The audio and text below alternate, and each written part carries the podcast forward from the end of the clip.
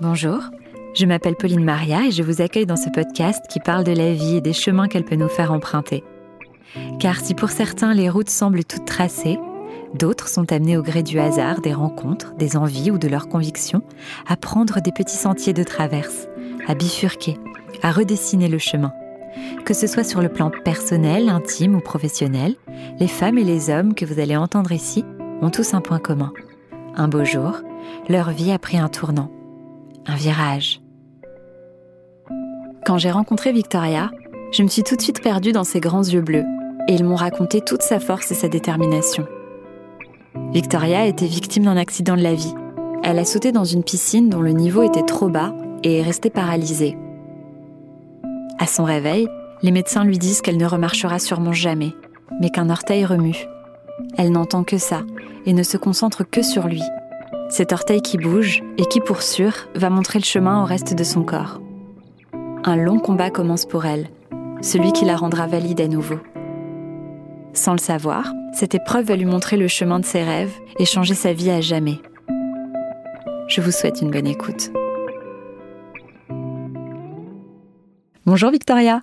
Bonjour Pauline. Comment ça va? Ça va et toi? Ça va très bien. Je suis très contente qu'on se retrouve pour enregistrer un épisode ensemble. Pareil, merci beaucoup de m'accueillir. Ça fait longtemps qu'on essaie de programmer ce petit moment, donc je suis ravie qu'on se retrouve euh, enfin euh, ensemble pour raconter ton histoire qui est ô combien inspirante, puisque tu as été euh, victime d'un accident de la vie. Tu as sauté dans une piscine qui n'était pas totalement remplie. Tu es mal tombé, tu nous raconteras en détail ton accident, mais tu as subi une tétraplégie partielle et euh, les médecins t'ont dit tout de suite qu'il y avait très peu de chances que tu puisses remarcher.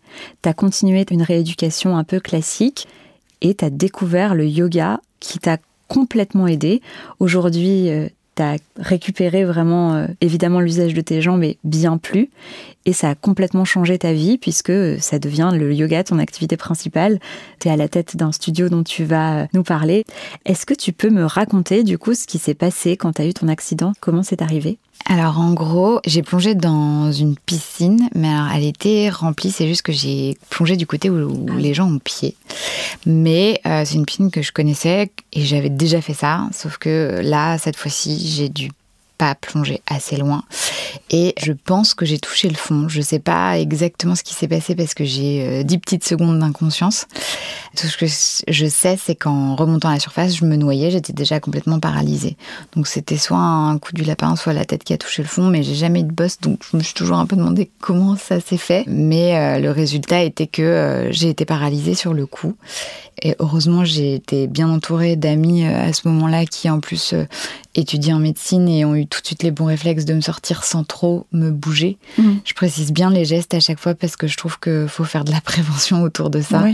Que s'il se passe ce genre de choses, euh, il faut vraiment essayer de bouger au minimum la personne parce que un faux mouvement ou autre, ça aurait pu euh, avoir des conséquences euh, bien pires sur les résultats de cet accident. Parce qu'au final, j'ai une cervicale qui s'est cassée, qui a compressé la moelle épinière donc ce qui a provoqué la paralysie mais elle n'a pas été sectionnée, la moelle épinière. À hmm. partir du moment où elle, aurait été sectionnée, là, la récupération aurait été complètement impossible. Donc, euh, ce que je dis toujours, j'ai eu cette malchance de tomber, mais après, j'ai eu euh, une bonne étoile au-dessus de ma tête parce que tout le monde a bien réagi, tout s'est bien goupillé. J'ai été dans un super bon hôpital de rééducation. J'ai été opérée par un, chirurgien euh, top du top alors que c'était un jour férié et il était de garde. Enfin, vraiment, ça s'est aligné par la suite. Après la chute, tout s'est aligné pour que finalement ça se passe du mieux possible après. quoi. Et donc, euh, quand tu te réveilles et qu'on t'explique que tu remarcheras euh, probablement pas, J'imagine que tu prends cette nouvelle euh, comme un bulldozer.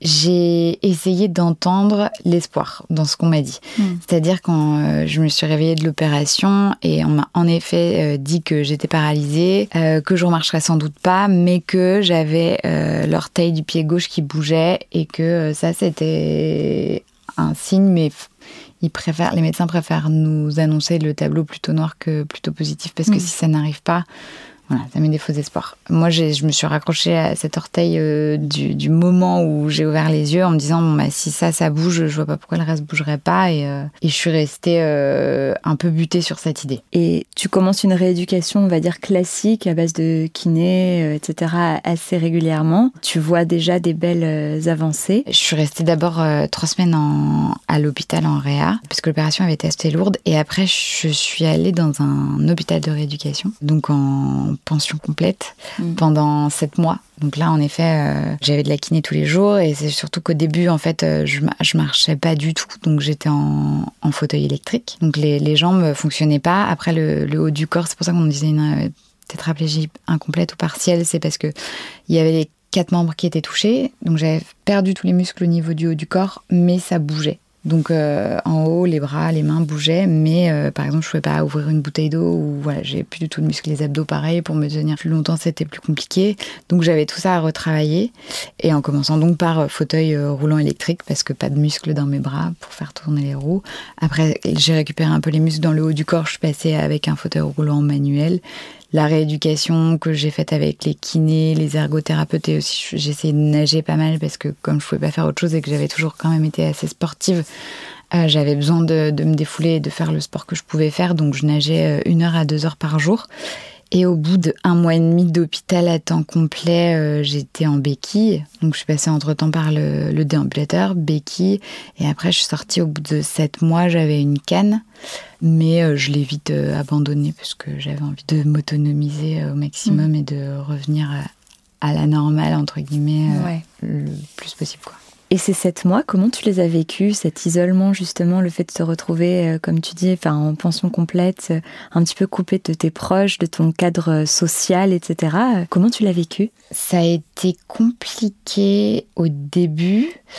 mais d'un côté, je me suis dit, c'est bien d'être justement euh, dans des infrastructures qui sont spécialisées pour ça, avec les gens qui sont spécialisés pour t'aider, parce que euh, j'ai que ça à faire, entre guillemets. J'ai mis toute mon énergie et ma motivation dans ça, et j'étais très euh, concentrée, c'est-à-dire que j'ai eu énormément de chance, j'ai été hyper bien entourée, j'avais des visites tous les jours de mes proches, de ma famille, et voilà, mais c'est même moi un moment qui restreignait en me disant, bah là, je veux qu'il n'y ait pas plus de temps de visite parce que j'ai la kiné, parce qu'il faut que je nage, parce qu'il faut que je fasse mmh. tout ça, et, et c'était euh, comme pour tout, hein, c'était un peu comme à l'école, on avait un petit planning disant euh, la yakinet est là.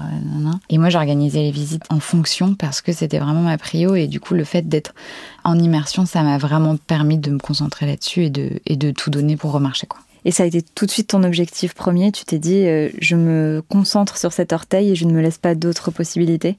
Oui, j'ai pas pu euh, envisager d'autres euh, issues. Enfin, pour moi, je pense que mentalement, je me voyais trop faible pour, euh, pour accepter ça, en fait. Je me suis dit, c'est pas possible, j'arriverai pas. Après, je pense que comme tout ça, c'est quelque chose, si malheureusement l'issue est impossible d'être autrement, ça doit être quelque chose qu'il faut digérer et accepter. Mais là, sur le coup, moi, quand on m'a dit ça, pour moi, c'était clairement impossible. Et de l'orteil, je me suis dit, il va y avoir le pied, la jambe et la jambe droite, et, et on va enchaîner tout. Si ça bouge, c'est qu'il y a de l'espoir. Ouais. Quand tu sors, est-ce que la réadaptation a été un petit peu compliquée de, revenir dans un cadre de vie d'un appartement avec euh, des rendez-vous qui sont moins encadrés, etc. Est-ce que ça t'a fait peur un peu au début? Ben En fait, on me l'avait dit, euh, les infirmières euh, m'avaient dit que la sortie serait un peu compliquée, qu'il y a pas mal de coups de blues euh, à la sortie de l'hôpital, parce qu'en fait, on est complètement dépendant de, de, tout le monde dans un hôpital et tout est pris en charge pour vous. Vous êtes nourri, logé, blanchi, vous vous occupez de rien. Vous dormez, il y a un bouton à côté de votre lit, s'il y a quoi que ce soit, vous appelez. Donc oui, transition un peu compliquée, mais après ça s'est remis au fur et à mesure et puis au bout d'un mois, c'était passé. Et comment le yoga rentre dans ta vie alors? Eh ben, donc moi, avant, euh, comme je te le disais, avant, je faisais pas mal de sports, mais c'était des sports euh, plutôt euh, en force, genre de, la course, de la boxe, du fitness, des, les choses qui sont pas forcément hyper bienveillantes pour les articulations ou le mmh. corps, on va dire. Et en fait, avec l'accident, j'ai quand même gardé des séquelles, donc j'ai eu une légère boiterie et je ne peux pas avoir d'impulsion avec mes jambes, donc je ne peux plus courir. Donc déjà, ça a limité pas mal de sport. Et donc je me suis, euh, malgré moi au début, dirigée vers des activités qui ne nécessitaient pas de courir et qui étaient plus douces. Donc euh, forcément, le yoga est apparu et, euh, et j'ai commencé par le, le, yoga Bikram parce que j'en avais un juste à côté de mon appartement. Et le yoga Bikram, c'est un yoga qui est assez dynamique et qui se pratique dans le chaud, mais très chaud. C'est euh, sous 40 degrés et c'est une pratique de une heure et demie. Donc c'est pas un yoga euh, si facile ni abordable en tant que débutant. En général, c'est pas le premier qu'on essaie. Non, bah voilà, c'est ça. Et en fait, j'ai bien aimé parce que c'est un enchaînement qui est toujours le même. C'est toujours les mêmes postures, on les répète deux fois. Et d'une semaine à l'autre, en fait, ça me permettait de voir vraiment les, les améliorations, les évolutions. Et je les ai vues très rapidement. Donc ça m'a vachement motivée. Je me suis rendu compte que le fait d'être aussi dans la chaleur, un de mes séquelles, c'est que j'ai les muscles très raides. Donc la chaleur permet la détente des muscles et ça me permettait d'aller plus loin dans les postures. Encore une fois, quand il fait chaud et que ça dure une heure et demie, à la fin, on est en nage complètement et on a euh, cette sensation qu'on a après avoir fait un footing d'une heure. Donc en fait, je retrouvais aussi les sensations que j'avais euh, avec le sport que je faisais avant. Et j'ai commencé par ça et après, j'ai découvert qu'il y avait plein d'autres styles de yoga. J'ai gardé le Bikram euh, quand même une fois par semaine ou une fois toutes les deux semaines. Et après, j'ai découvert euh, d'autres choses, des choses euh, qui étaient différentes, bah, plus libres dans les mouvements, plus de créativité, plus de différence. Et j'ai vraiment tout de suite vu les, effets sur mon corps, sur ce que je travaillais en fait, parce que j'avais gardé euh, trois séances de kiné par semaine, bien sûr, quand je retrouvais ma vie professionnelle à Paris. Et en fait, ce que je travaillais avec les kinés, Là, je l'ai travaillé, mais d'une manière complètement différente, d'une manière où c'était plutôt un loisir, ça me faisait du bien autant au corps qu'à l'esprit et ça étirait les muscles donc qui étaient plus raides. Ça retravaillait la proprioception, donc mon équilibre que j'avais complètement perdu euh, avec euh, l'accident. Euh, le renforcement des muscles profonds, pareil, qui avait disparu avec l'immobilité et la paralysie. Et après, il y avait ce côté mental, en fait, qui a été hyper bénéfique, auquel je m'attendais pas du tout au début. Mais le yoga, c'est aussi la réappropriation de son corps. Mhm. C'est accepter de faire ce qu'on peut faire le jour J et d'avoir des différences. Le matin, parfois, on est plus raide que le soir.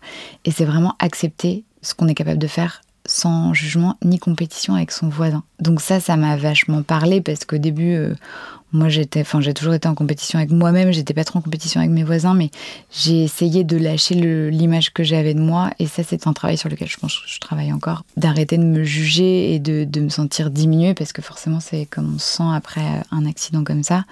Euh, surtout à 25 ans, on est un peu dans la fleur de l'âge euh, où tout va bien, on n'a pas de problème généralement. Euh, si on n'a pas de maladie ou, si on s'est rien cassé, on a un corps qui est plutôt en bonne santé et, qui est au top de sa forme. Donc ça m'a permis vraiment d'essayer de travailler vers l'acceptation de ce qui était arrivé et de ce que j'étais capable de faire maintenant. Et après, travailler sur l'évolution de tout ça, mais d'avoir un regard un peu plus bienveillant sur moi aussi dans la bienveillance.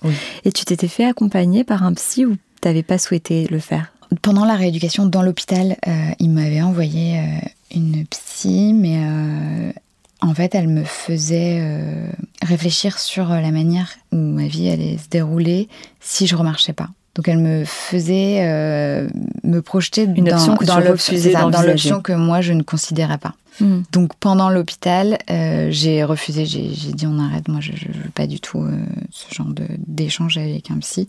Par contre après, oui, quand je suis rentrée à Paris, je me suis fait suivre par un psy et ça m'a beaucoup aidé. Je sais plus, je pense que je l'ai fait pendant deux ou trois ans. Même après quand j'ai déménagé à Nantes, j'ai continué. Parfois c'est sur des périodes. Oui, j'y vais pendant six mois. Voilà, c'est ça. Là, euh, là, ça fait un an et demi que je suis sans. Mais après, j'utilise aussi d'autres médecines douces qui. Qui te font du bien. exactement. Et donc, du coup, finalement, tu retrouvais dans le yoga un petit peu à la fois ce qui te faisait du bien chez le kiné et chez le psy, quoi. C'est ça, mais un psy, du coup, euh, comment dire, où c'est une discussion avec euh, toi et toi-même. Ouais. Donc, euh, c'est, je pense, plus compliqué, mais aussi plus sincère et plus enrichissant. Ouais, mm. ouais exactement, c'est complémentaire, c'est ça.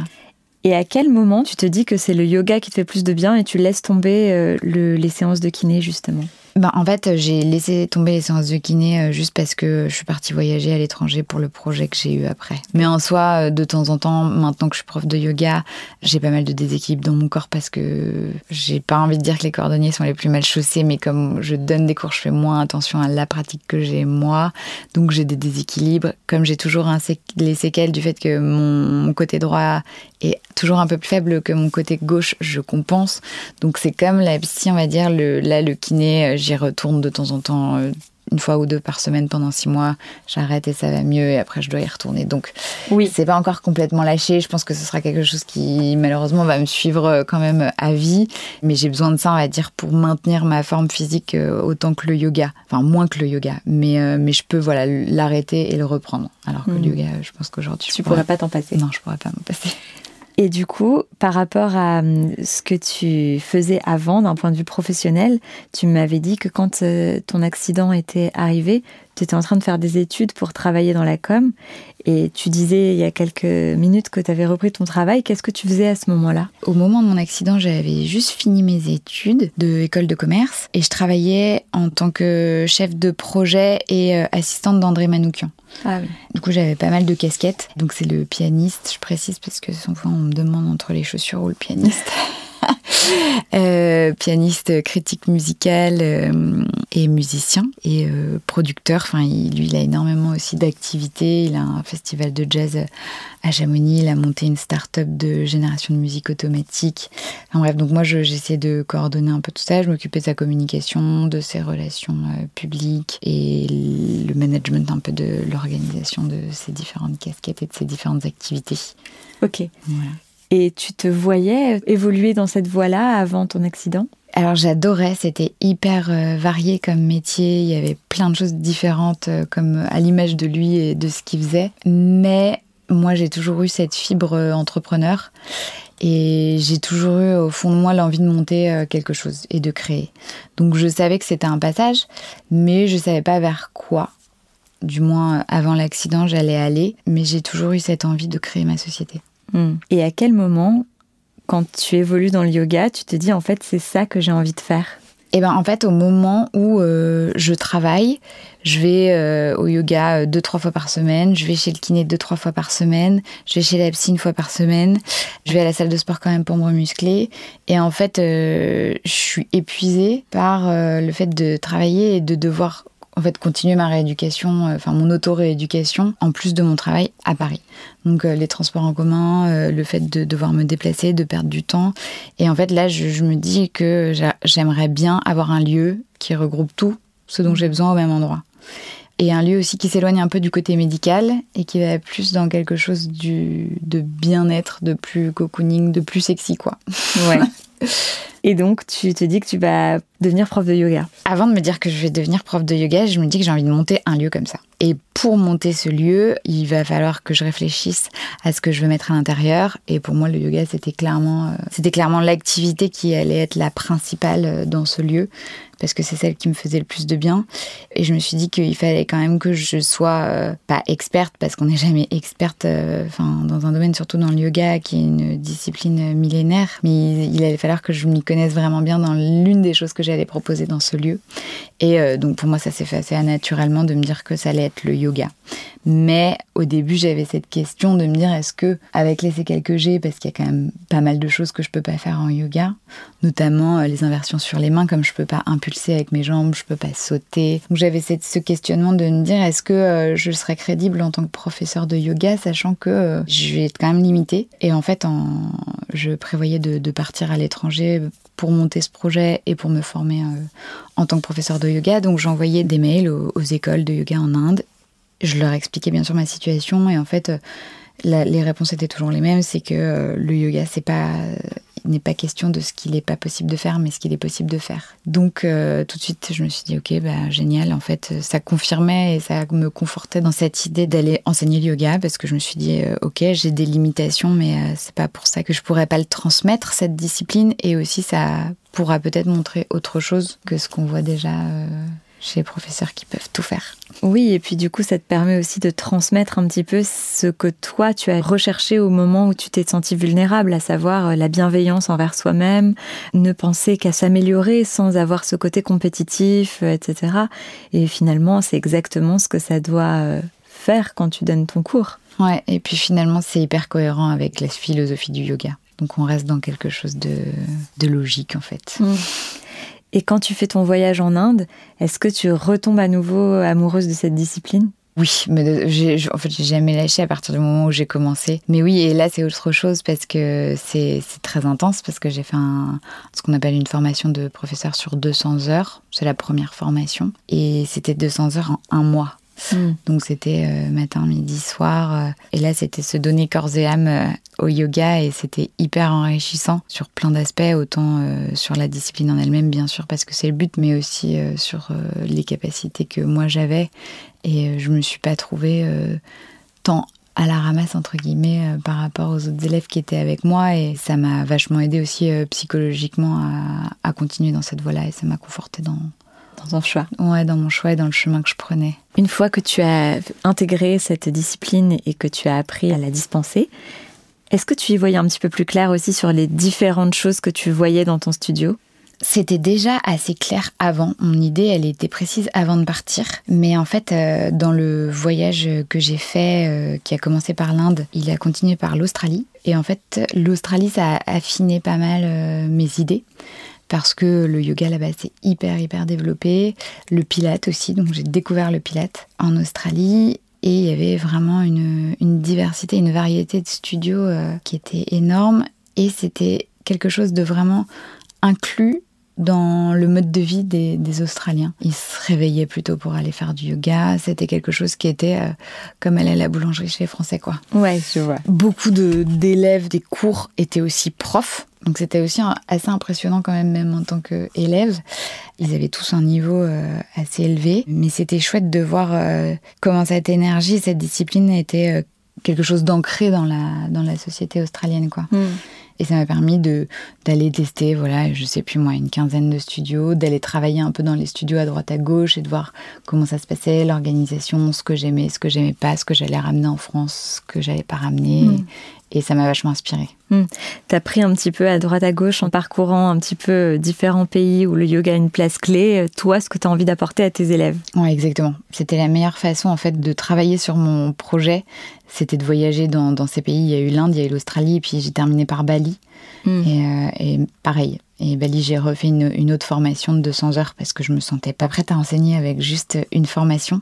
Comme en Inde, c'est le pays d'origine du yoga, c'était très traditionnel. Donc euh, ça apportait vraiment les bases du yoga, son origine, la philosophie, comparativement euh, à celle que j'ai faite à Bali, parce qu'il y avait deux professeurs, il y avait une sud-américaine et un viennois.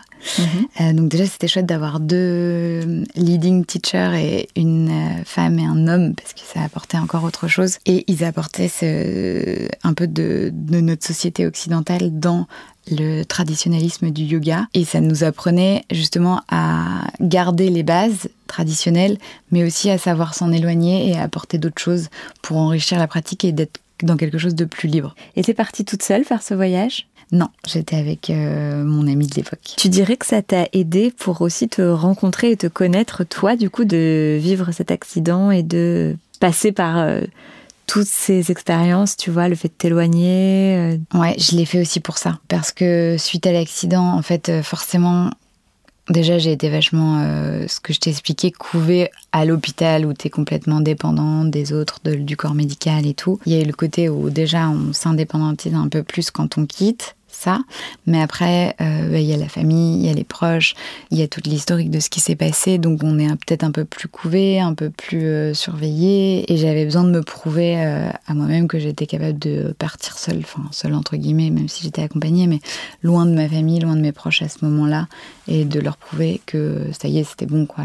J'avais passé ce cap et que même si je pouvais pas tout faire comme avant, je pouvais quasiment tout faire comme avant c'est bien accueilli par ta famille quand tu leur expliques que tu vas pas aller dans la voie pour laquelle tu as étudié Il y a eu les deux. J'ai été euh, hyper soutenue par ma mère qui m'a vraiment poussée en plus à voyager et tout parce qu'elle c'est aussi une fan de voyage. Euh, mon père lui c'était un peu plus compliqué d'accepter mon choix parce que euh, il comprenait pas quel serait l'intérêt d'avoir fait une école de commerce si je voulais monter euh, un appartement bien-être et me lancer dans le yoga. Pour lui c'était pas cohérent même si j'ai essayé de lui expliquer que maintenant il comprend hmm. que pourquoi ça n'était pas inutile bien au contraire.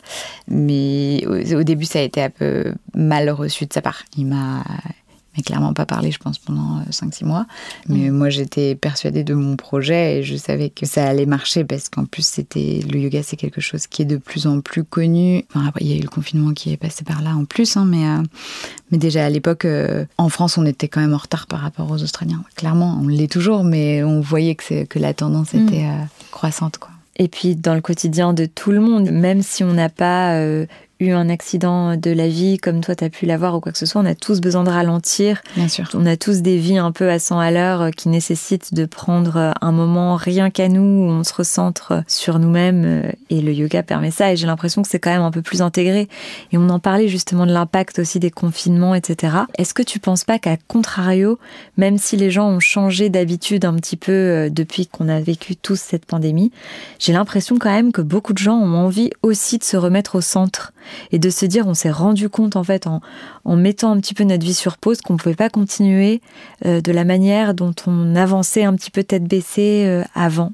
Et ah mais bien sûr. Je sais pas si tu le sens dans le yoga toi. Si, je le sens clairement. Il y a eu beaucoup plus d'intérêt, de demandes, de, de demandes d'informations. Les gens ont envie de savoir et de personnes qui sont, ouais, qui sont curieux et qui viennent essayer. Après, euh, il y a ce côté où euh, ils ont envie de pouvoir le faire de manière euh, plus facile et plus libre, que ce soit en studio ou pas, ou chez eux, en visio, ou avec des vidéos. Tout le monde a envie de pouvoir faire ce qu'il a envie quand il en a envie. Ouais, tu disais plutôt au niveau de l'emploi du temps, c'est-à-dire pouvoir le faire rentrer dans leur quotidien un petit peu, et pas devoir euh, réserver super longtemps à l'avance. Ouais, il faut que ce soit simple, je pense, euh, dans, dans l'accessibilité pour que les gens puissent intégrer ça dans leur routine. Mm. Parce que si c'est pas quelque chose qui est fait de manière, je pense, hein, euh, hebdomadaire, ce sera plus compliqué de, l'assimiler et de voir les bienfaits. Donc euh, je pense qu'une fois par semaine, c'est un bon rythme pour se, pour se mettre au yoga et, clairement euh, le minimum. en voir ouais, et voir ce que ça fait sur ton corps, sur ton mental. Et quand tu commences tes cours, est-ce que tes élèves ils connaissent ton histoire? Ben, je sais pas toujours. Je sais qu'il y en a que oui, bien sûr, parce que euh, il y a des élèves que je vois depuis euh, depuis trois ans. Il y a des élèves qui sont partis avec moi en retraite de yoga. Il y a des élèves qui me posent la question aussi parfois parce que de temps en temps je marche moins bien que d'autres, donc ils me demandent ce que j'ai. Euh, mais il y en a qui savent pas parce qu'on a 30 cours par semaine et euh, il y a environ euh, entre 150 euh, et 200 personnes qui viennent la semaine. Donc bah, forcément, je ne connais pas tout le monde. Donc non, pas tout le temps. Est-ce que tu as pu rencontrer des élèves qui vont chercher quelque chose d'un peu plus... fort justement, qui peuvent prendre un petit peu ce cours de yoga pour se battre contre quelque chose, que ce soit des démons un petit peu euh, même intérieurs, tu vois, ou bien euh, justement euh, essayer de se rééduquer après un accident ou quoi que ce soit. Est-ce que tu en fréquentes? Oui, je pense que tout le monde a sa raison de venir au yoga. Il y en a qui viennent juste comme ça pour, euh, tester cette pratique et c'est génial. Mais il y en a aussi beaucoup qui viennent euh, parce qu'ils ont besoin de guérir ou d'améliorer quelque chose sur eux ou, euh, besoin de, de couper aussi avec leur quotidien pour être plus efficace plus tard. Chacun a sa raison. Il y en a qui viennent me le dire, il y en a avec qui on discute, il y en a avec qui on ne discute pas. Et en fait, c'est chacun aussi à sa liberté d'avoir de, d'avoir envie de parler ou pas. Moi, je suis à l'écoute si on vient me, dire et me, l'expliquer, mais, mais je suis aussi à l'écoute quand on me le dit pas. Et est-ce que tu essaies de les aider par euh, des choses qui, toi, t'ont fait du bien? Est-ce que tu te sers de ta propre histoire pour pouvoir les aider? Je pense que dans ma façon d'enseigner, euh, oui. Par rapport à ce qui m'a aidé moi, c'est-à-dire euh, surtout l'acceptation du corps, ce que je disais, l'acceptation de nos limites quand on en a, la petite euh, bagarre qu'on a avec notre ego de se dire euh, oh bah je regarde le voisin d'à côté lui il fait comme ça bah je peux essayer. Mm. c'est surtout là-dessus où j'essaye pendant mes cours d'expliquer aux élèves qu'ils sont là pour eux tout ce qui se passe dans la salle c'est surtout ce qui se passe sur leur tapis et pas ce qui se passe à côté. Et que c'est ok de pas aller euh, au bout de la pratique. C'est ok de pas aller au bout de la posture et qu'il faut vraiment pas se comparer à son voisin parce qu'il y, y, a des postures sur lesquelles on va se sentir plus à l'aise et on va pouvoir aller plus loin que son voisin. Et d'autres, ça va être l'inverse. Ouais, exactement. Parce qu'il y a des parties de notre corps qui sont plus ouvertes que d'autres, il y a des parties qui sont plus souples que d'autres. Et ça, c'est quelque chose que je mets beaucoup dans mon enseignement. Et il y a aussi le fait que c'est le chemin aussi qui est important. Parce que euh, si on arrive à faire euh, un équilibre sur les mains pendant 10 minutes, ben en fait, après, on va travailler quoi? Ce sera moins sympa, ce sera moins drôle, ce sera moins fun. Donc, c'est vraiment euh, essayer de, de, voir ça plus qu'une pratique physique, d'avoir ce côté J'aime pas le mot philosophie parce que ça peut paraître euh, barbant, mais euh, le côté, euh, ouais, philosophie du, yoga, parce qu'en soi ça l'est, mais où on vient aussi travailler sur son mental, où on va accepter quelque chose, où on va ressortir boosté parce que là on s'attendait pas, on sait pas, on n'a pas voulu se pousser justement, puis finalement il y a une posture qui est passée.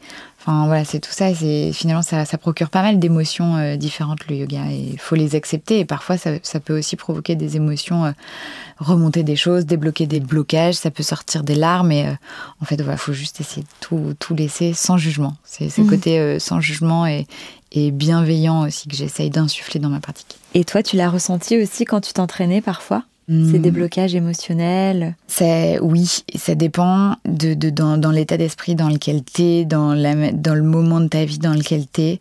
Ça dépend aussi de si tu pratiques seul, parfois ça arrive, mais aussi surtout par quel professeur t'es guidé. Et euh, c'est vrai qu'il y a des professeurs avec qui euh, ça match, on va dire, et d'autres moins. Et euh, ça, c'est un conseil que je donne vachement à mes élèves, c'est quand ils débutent le yoga, c'est d'essayer beaucoup de professeurs parce que parfois il y en a avec qui on va, on va avoir du mal à ouais, avoir des échanges, se reconnaître exactement, alors que d'autres, on va tout de suite comprendre ça, son langage, son langage verbal, son langage corporel va plus nous parler et ça va plus facilement se transmettre. Quoi. Mmh. Donc euh, oui, moi, il y, a des professeurs qui, qui me font euh, ce genre d'effet et, et, qui, après un cours, je, vais avoir euh, un sentiment de bien-être complet, de relâchement, de, de connexion totale avec, avec moi, mes sensations, mon corps et mon mental. Et c'est génial quand on arrive à avoir ces petits moments d'état de samadhi, j'allais dire. C'est le moment où, où, on est vraiment en pleine conscience de, de soi et qu'on se sent vraiment au bon endroit, au bon moment. Et ça, c'est quand on, a pratiqué de manière euh, intense et consciente. Et je t'avais demandé si tu n'avais pas l'envie d'accompagner des personnes qui ont pu euh, vivre des accidents en étant vraiment une part euh, intégrante de leur rééducation et de travail vers la redécouverte de leur corps, acceptation de leur corps, etc. Et tu me disais que potentiellement c'était un projet pour toi. Oui, c'est quelque chose auquel je pense depuis le tout début, même euh, à partir du moment où j'ai commencé à faire du yoga, euh, je me suis dit mais mince pourquoi il y en a pas euh, justement dans, dans, les hôpitaux de rééducation? Après, il y en a dans certains, bien sûr, mais moi, à l'époque, il n'y en avait pas. Et j'y ai pensé, j'y pense encore. Sauf que, comme je t'expliquais, après, quand on est pris dans le quotidien, dans le tourbillon de, du quotidien, et forcément, on, se laisse un peu parfois euh, dépasser par ça. Mais c'est quelque chose euh, qui reste dans un coin de ma tête et qui, j'espère, à un moment où j'aurai réussi à mieux euh, m'organiser, à avoir peut-être une équipe plus complète. J'aimerais vraiment donner des cours ou au moins sensibiliser peut-être les patients et les gens qui ont eu des accidents ou qui, euh, qui viennent en avoir euh, à se diriger vers le yoga pour qu'ils découvrent tous les bienfaits que ça, ça mm. a et que ça pourra avoir sur eux. Tu m'as dit qu'il n'y a pas très longtemps, tu avais euh, fait un podcast et qu'on t'avait demandé, euh, mais si tu avais dû euh, revivre euh, ce que tu as vécu pour en arriver là où tu es, est-ce que tu signerais? Ouais, et je t'ai répondu que en fait c'était très dur comme question parce que si j'avais pas eu cet accident, j'aurais pas monté chez June, j'aurais pas été épanouie dans ma vie professionnelle aujourd'hui que je considère, enfin où il y a plus trop de barrières finalement entre ma vie personnelle et ma vie professionnelle. C'est plus un projet de vie qu'un projet euh, d'entreprise. Et que euh, je pense que malgré euh, les conséquences que cet accident a eu sur moi, je pense que j'aimerais pas qu'il en soit autrement aujourd'hui. Même s'il y a des choses qui sont difficiles au quotidien, que je suis encore vachement médicamentée, qu'il y a des choses qui reviendront jamais comme avant et que, et que j'ai finalement un handicap, aujourd'hui je me sens euh, à ma place dans, euh, dans ce que je fais, dans ce que je transmets, dans ce que, que j'ai réussi à créer parce qu'il y a eu le côté hyper euh, grisant et épanouissant de se dire que j'avais un projet en tête et finalement bah, aujourd'hui il est réalisé et potentiellement il va aussi se développer. C'est hyper gratifiant et ça booste et hmm. ça continue de m'épanouir en fait. Et, et le fait d'être entrepreneur, c'est quelque chose qui est fatigant, mais euh, c'est, j'en parlais il y a pas longtemps et je disais que c'était un peu l'ascenseur émotionnel euh, tout le temps. Mais c'est ça aussi qui est génial, c'est d'avoir des moments un peu down où on se dit mince, là, ça va pas, il faut faire ça, il faut changer, mais de trouver des solutions et finalement de pouvoir les mettre en place directement et de voir le résultat de tes actions euh, oui. très concrètement dans un milieu en plus qui est celui du bien-être et du yoga. Et euh, tu as un retour sur investissement, entre guillemets, euh, assez rapide quand tu vois le sourire sur l'élève de tes élèves à la fin d'un cours, c'est juste génial. quoi. Et par rapport à ce que tu me disais aussi quand on papotait, quand tu es arrivé, je t'ai dit, ça doit te demander beaucoup d'énergie, etc. Tu m'as dit oui, mais en même temps, c'est toute ma vie, donc c'est ça, ça me fait plaisir d'y mettre autant d'énergie. C'est comme ça que tu vois le yoga dans ta vie. C'est vraiment quelque chose pour lequel tu te rends même pas compte que tu fournis des efforts parce que ça fait partie de toi finalement. Maintenant, oui. Maintenant, oui. Et en plus du yoga, euh, du coup, le, concept de chez June et de l'appartement bien-être, comme j'aime euh, l'appeler, c'est Enfin, j'ai essayé d'apporter dans, un même lieu ce dont j'avais besoin, donc au moment euh, précis où je t'en avais parlé tout à l'heure. C'est-à-dire que tu as un lieu qui est dédié à ça. Tu as du yoga, tu as du pilate, mais tu as aussi une ostéo, une masseuse, une nutritionniste, une sophrologue, une euh, thérapeute en drainage lymphatique. Enfin, j'ai vraiment des experts au niveau du bien-être qui m'entourent tous les jours. Tout ça dans un appartement qui est joli, qui est bien décoré, qui sent bon et qui permet aux gens de, de lâcher prise déjà directement quand ils poussent la porte. C'est réfléchi pour que tout le monde se sente bien comme s'il était chez soi. Et c'est pour ça que la limite entre ouais, le pro, le perso et, ma vie, elle n'existe quasiment pas parce que le, le but c'est que l'environnement aussi tout autour soit euh, convivial, bienveillant, Enfin, j'ai pas l'impression d'aller travailler quand je vais chez June. On s'y sent bien et, le but c'est que je m'y sente bien pour que les gens qui rentrent s'y sentent bien aussi. Et tu as sélectionné tous ces professionnels qui t'entourent euh, par rapport à aussi le fait qu'ils t'inspiraient peut-être d'être très enveloppant, très euh, euh, oui, exactement. J'ai échangé et testé bien sûr tous mes, tous mes praticiens du studio qu'elles proposent Bon, je dis elle parce que en l'occurrence en ce moment j'ai que des. T'es entourée que de femmes. J'ai que des femmes exactement. Ce qu'elles proposent soit euh, complémentaires les unes avec les autres et elles ont toutes euh, l'envie de transmettre quelque chose. On a toutes cette même envie et, euh, et, ça se ressent, je pense, et c'est pour ça que ça fit très bien et que aussi les gens qui rentrent ressentent ces énergies hyper euh, bonne et soudée. Et, c'est toujours le mot bienveillance qui me vient en premier dans ce qu'on essaye de, transmettre euh, mm. toutes et tous, parce que j'ai quand même un prof au sein de l'équipe. Quoi. Bah, bravo, en tout cas, je trouve que c'est magnifique. Merci Pauline. Et juste une dernière question, est-ce que tu te sens euh, heureuse aujourd'hui à ta place? Oui, exactement. C'est ce que je disais. Je, je, suis épanouie dans ce que je fais. Je suis hyper heureuse de ce que j'ai réussi à, monter. J'ai un sentiment de gratitude quotidien, je pense, sur ma vie aujourd'hui. Bah écoute, on va finir sur cette note euh, plutôt agréable et satisfaisante. Je te remercie d'avoir partagé ton histoire. Bah merci à toi. Et euh, je suis sûre qu'elle pourra inspirer euh, plus d'une personne parce que ta résilience est admirable. Elle force l'admiration. Merci, si ça peut être utile à des gens, ce sera plus que bien. Du coup, euh, si des gens veulent te retrouver euh, dans ton studio, tu as aussi le projet d'en ouvrir d'autres dans d'autres villes. Donc, euh. Oui, je cherche à développer en, sous forme de concession de marque ou de franchise. Donc si ça intéresse des gens, je passe le... Lance une bouteille à la mer. C'est ça, exactement. en tout cas, moi, je te souhaite beaucoup, beaucoup de réussite. Et je te dis à très bientôt. Merci Pauline. Bonne journée à toi. Voilà, le moment est venu de se quitter. J'espère que vous avez apprécié cet épisode. Je vous donne rendez-vous la semaine prochaine pour découvrir un nouvel invité, un nouveau parcours et se faire embarquer dans un nouveau virage. En attendant, prenez soin de vous et bonne semaine.